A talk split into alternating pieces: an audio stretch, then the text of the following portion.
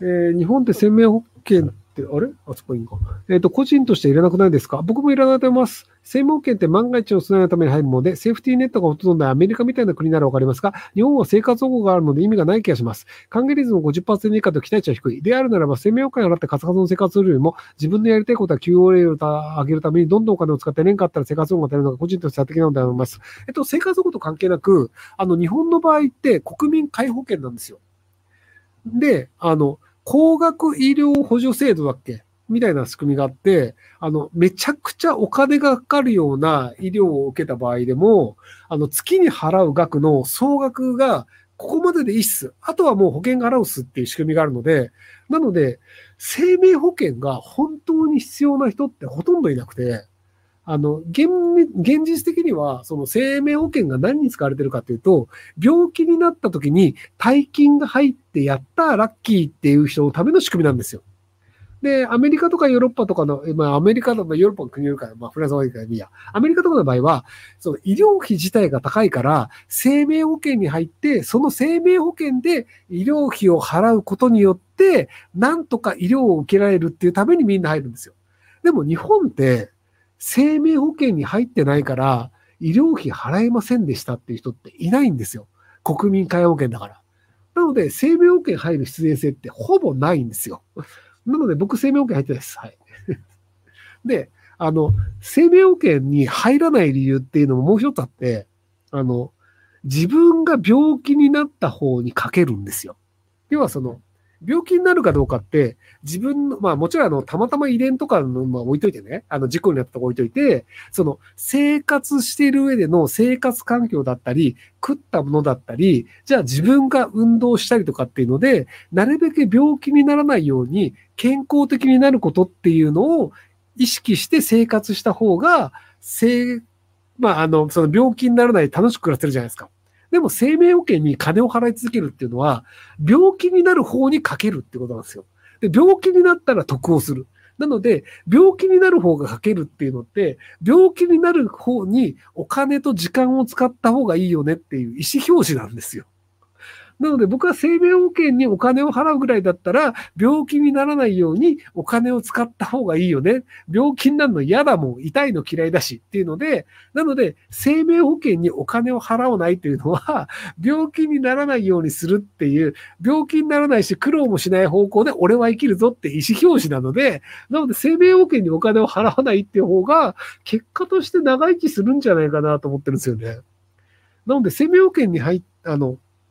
えっ、と、生命保険に入って得をする分かりやすい例でいくと、あの、西村博之内さんっていう人がいて、で、西村博之内さんっていう人が、あの、なんか、えっ、とね、マンション買った時のローンで、なんか団体生命保険みたいに入らされて、で、そこの生命保険をたまたまネット系のに変えたんですよ。で、ネット系のに変えて、ネット系のになったら、保険料は一緒なんだけど、癌になった場合に、そのローンがチャラになって、さらになんかお金もちょっともらえますみたいなのがあったんですよ。で、それに切り替えたんですよ。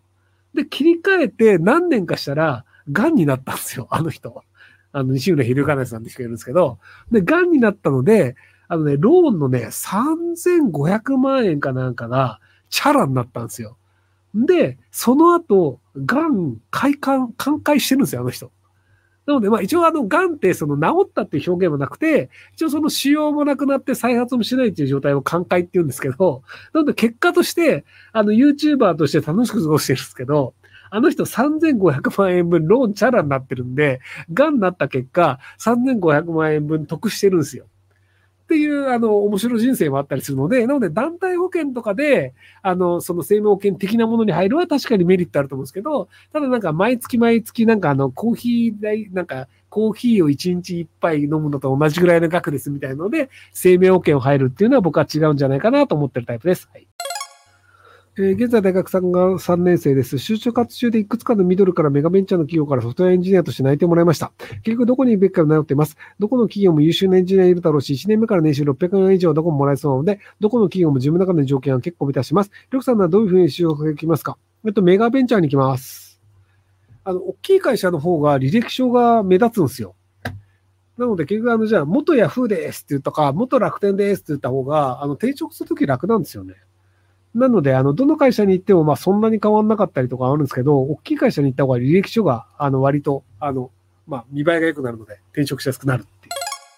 えー、28歳で看護師の妻と暮らしてます。自分は臨床工学技師のライセンスを持ってますが、病院に振られまくって医療機器のサービスエンジニアです。医療者でもなければ、工学系の大数でもなければ、キャリア悩んでます。一応、放送大学で大卒を目指してますが、ヘルフさん的にお金の時間使っても、今から工学系の大学を目指すべきと思いますかそれも機械のメンテナンスや修理の専門家として頑張るでしょうか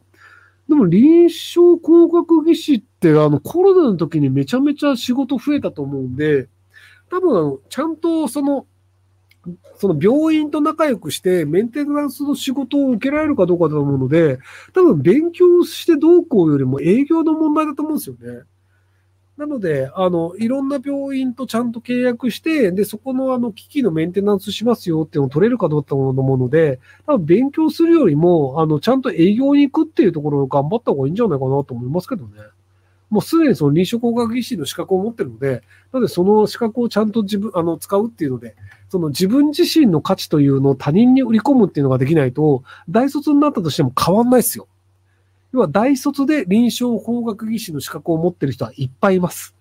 なので、大卒になったからいきなり仕事が来るわけじゃなくて、自分を売り込む能力がちゃんとあるのかどうかっていうのをきちんとやった方がいいんじゃないかなと思います。